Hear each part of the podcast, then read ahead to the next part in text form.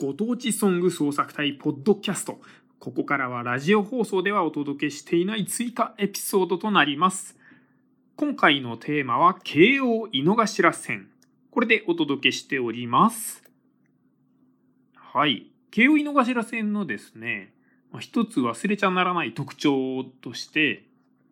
レインボーカラーっていうのがあるかなと思うんですよね。あの普通の京王線京王本線っていうのかなとかだとあのピンクと紫青紫と赤紫なのかな？あの2色のテーマカラーがあって結構駅のこう駅名表示とか、ね、いろんなサインでも使われてる本当にテーマカラーがその2色だなと思うんですけども京王井の頭線だけはあのレインボーカラーとしてちょっとあのテーマカラーが変わってるんですよね。でこの、まあ、レインボーの色に合わせて車両もこういろんな色のタイプもあったりするし、あのなんかこうメタリックの車両の、えー、中でこう先頭にこのレインボーカラーの、えー、マークがついてたりみたいな形になってたりまあそういう虹色をイメージしてるという特徴があります。で結構電車ってなんかその電車の色ってねそのエリアのテーマカラーになったりするかなと思うんですよ。で中央線とかだとオレンジ色とかあと山手線だと緑とかやっぱそのね、あの駅の表示とかもその色で統一されたりするのでなんかこの緑の駅っていうとあ山手線かなみたいなイメージがこうパッと分かりやすいかなと思うんですよね。まあ、地下鉄も各路線ねこうテーマからついてますしなんか首都圏の路線は結構そういうところが多いかなと思うんですよ。でこのイメージの色があることでなんかこうブランディングっていうか、ね、統一感を持ってこうね街を作っていけるとかいうのもありますし、まあ、分かりやすさにつながるっていうのもあるかと思いますし結構いろいろプラスの効果っていうのはたくさんあるかなと思うんですよね。で例えば緑の色だとこう自然が多いとかいうのもありますしなんか穏やかな優しい色みたいなところもあるでしょうしね、オレンジの色とかになるとその温かみとかっていうのもあるしまあもうちょっと赤赤寄りになると情熱的みたいな色もあるでしょうしなんか街自体にそういう色のイメージもついてったり、まあ、しますよね。でなんかこの、まあ、街ごとのテーマカラーってなんか今のはちょっと路線の話だったんですけど街全体とか地域全体に発生させた時になんかこう都道府県によっても色があるなと思ったんですよね。で僕がパッと思い浮かんだのは秋田が赤っていうやつなんですよ。これみんなイメージあるかちょっと分かんないんですけどあのなんか生ハゲとかねなんかああいうちょっと生ハゲの色以外にあんのかな理由？ななんかねあとはあの新幹線もか秋田の新幹線とかも真っ赤な色してたりするしなんかねその辺で秋田はすごい赤っていうイメージがすごい強かったんですよ。で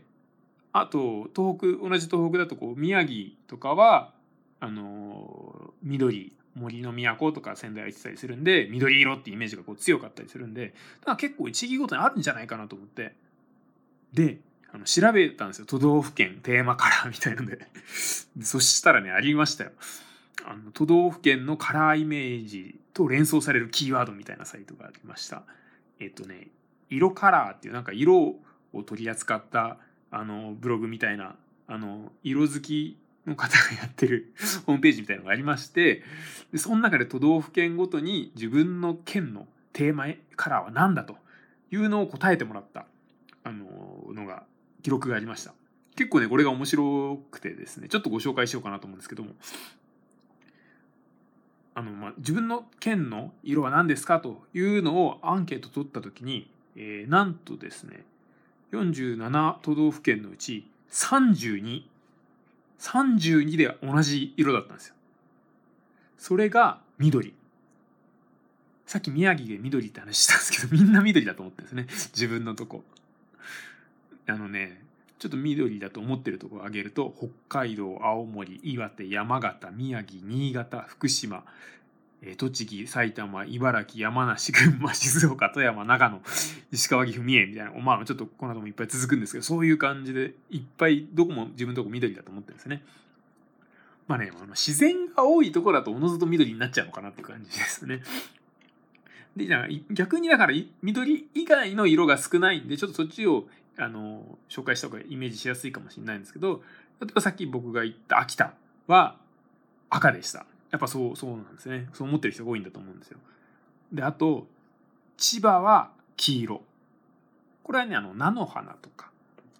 ねが結構名産だと思うんですけどその色とかの理由もあるみたいですね。あうんあとまあなんかサッカーチームとかジェフ千葉とかも黄色だし電車の話で言うと総武線とかも、ね、千葉の方につながってるもう黄色だし結構確かになんか黄色絡みのものがまあああ多いなと思うんですまあ、菜の花から連想してもろもろ黄色に選んでたのかもしれないですけどちょっとどっちが先か分かんないですけども黄色は納得だなと思いましたね。あと神奈川の青、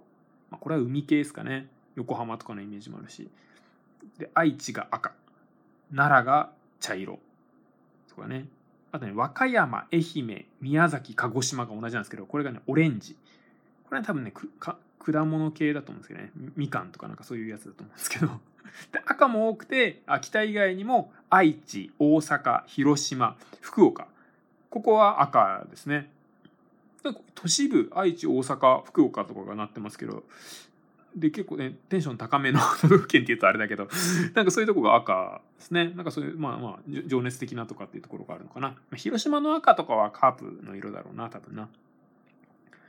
でえっ、ー、とねあとまあオンリーワンの色を選んでるのと京都が紫。まあこれはちょっとイメージあるかもしれないですね。なんか高貴な色ですよね。とかあと最後あの我ら東京ですね。東京はあのグレーです。イメージ悪いな。ね。無機質な色っすよね。みんなグレーだと思いながらね。灰色だと思いながら暮らしてるんですね東京のこと。はい。なんかねそういうテーマカラーがあるみたいです。でちなみにこのサイトねあの1番はその緑だらけなんですけどじゃあ2番目にイメージする色なんですかというのも聞いててそうするとね本当に千差万別の色になるんでそれももしあのね見てみたら面白いかなと思うんですけども例えばなんだろうえっ、ー、とねどこが分かりやすいかな。なんかね2番目の色としては茶色が多くなるんですよ。緑の次茶色なんですね。土っすね土。みんなどんだけ自然派だと思ってんだって感じなんですけどで岩手山形栃木群馬茨城北関東全部茶色だな。茶色の土か。土だな確かに。土臭い感じがしてますね。あと岐阜とか島根とかね。茶色が多いんですよね。でオレンジも多いかな。ね。温暖な気候とかもそういう感じですかね。やっぱね、自分のとこ、あと北海道は2色目に白を選んでたり、1色目白でもいい気しますけどね。雪とか氷とか牛乳とか、まあその辺の北海道イメージのものがありますけど、だからそこからイメージしてね、白ってことだと思うんですけど、なんかね、そそそんなチョイスらしいです。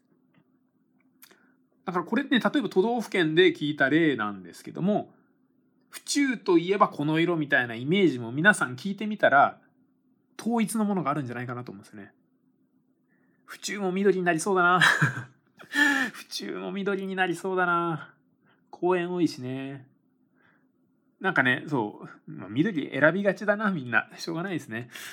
うん。けどね、なんかそういうみんなが共通してるイメージみたいのがあって、で、それをね、こう街のなんかこう、ね、盛り上げに使うとみんなが同じ方向を向きやすいみたいなこともあったりするかと思うんで、なんかそういうね、色、色と街っていうのも、なんか注目してみると、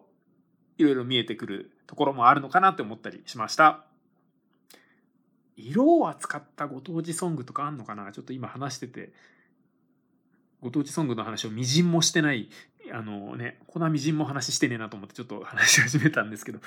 色を扱ったご当地ソングか。以前、ビーズのレッドっていう曲を広島の曲とあの広島カープの応援歌で地元の人もよく歌ってる曲っていうんでちょっと紹介したんですけどもなんかそういうもともとのテーマカラーがあるものになぞらえた歌みたいな感じだとまあ、まあ、今